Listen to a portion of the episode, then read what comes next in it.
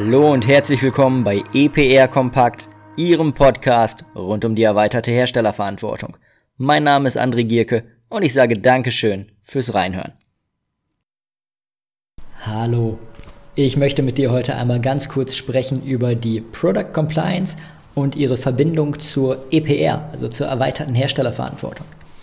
Denn in der Praxis erlebe ich eine Geschichte ganz häufig, und zwar, dass Kunden genau diese beiden Themen irgendwie miteinander vermischen. Und ich habe aktuell zum Beispiel einen ganz konkreten Fall, wo intern eine Präsentation gestaltet werden soll, in der die Anforderungen der Product Compliance dargestellt werden sollen, aber auch eben die Verpflichtungen im Rahmen der EPR Compliance.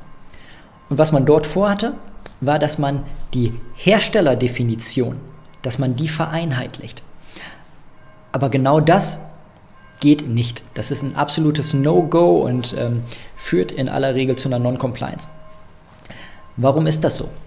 Um diese Frage zu beantworten, müssen wir, glaube ich, einmal verstehen, welche Ziele und Ansätze einfach verfolgt werden und dementsprechend implementiert wurden.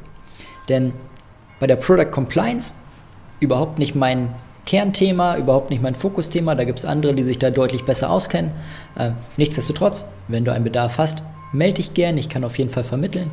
Ähm, bei der Product Compliance geht es letzten Endes darum, dass ein Endanwender, egal wo er sitzt, in Anführungsstrichen, dass der ein sicheres, konformes Produkt in seinen Händen hält. Ganz einfach. Also zumindest in der Theorie ganz einfach. Ähm, das heißt, da werden Anforderungen gerichtet an denjenigen, der wirklich dieses Produkt gestaltet und herstellt. Bei der EPR haben wir einen anderen Ansatz. Da geht es nämlich darum, dass man davon ausgeht, dass ein Produkt in dem Land, in dem es in Verkehr gebracht wird, End of Life auch entsorgt wird. Und deswegen soll genau in dem gleichen Land jemand dafür verantwortlich sein, jemand den Hut dafür aufhaben, dass eben eine Sammlung, Rücknahme, Entsorgung, Verwertung, dass die sichergestellt wird, organisiert wird und finanziert wird. Das heißt, es gibt in diesem Fall auf einmal einen ganz konkreten Mitgliedstaatenbezug und einen sogenannten Hersteller im Sinne des jeweils nationalen Gesetzes, der Anforderungen von der Inverkehrbringung bis zur Entsorgung erfüllen muss. Und genau dieser Hersteller unterscheidet sich in sehr, sehr vielen Fällen dann tatsächlich vom Hersteller des Produktes an sich. Ja, das heißt, wir haben zwei Themengebiete, die definitiv Hand in Hand gehen und auch nur gemeinsam richtig, richtig stark sind.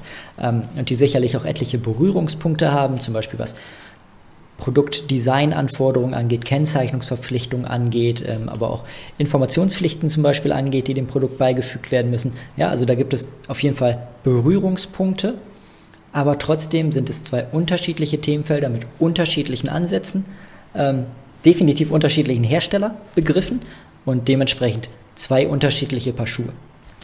Das an dieser Stelle einfach nur als ganz kurzen Impuls zu der Thematik.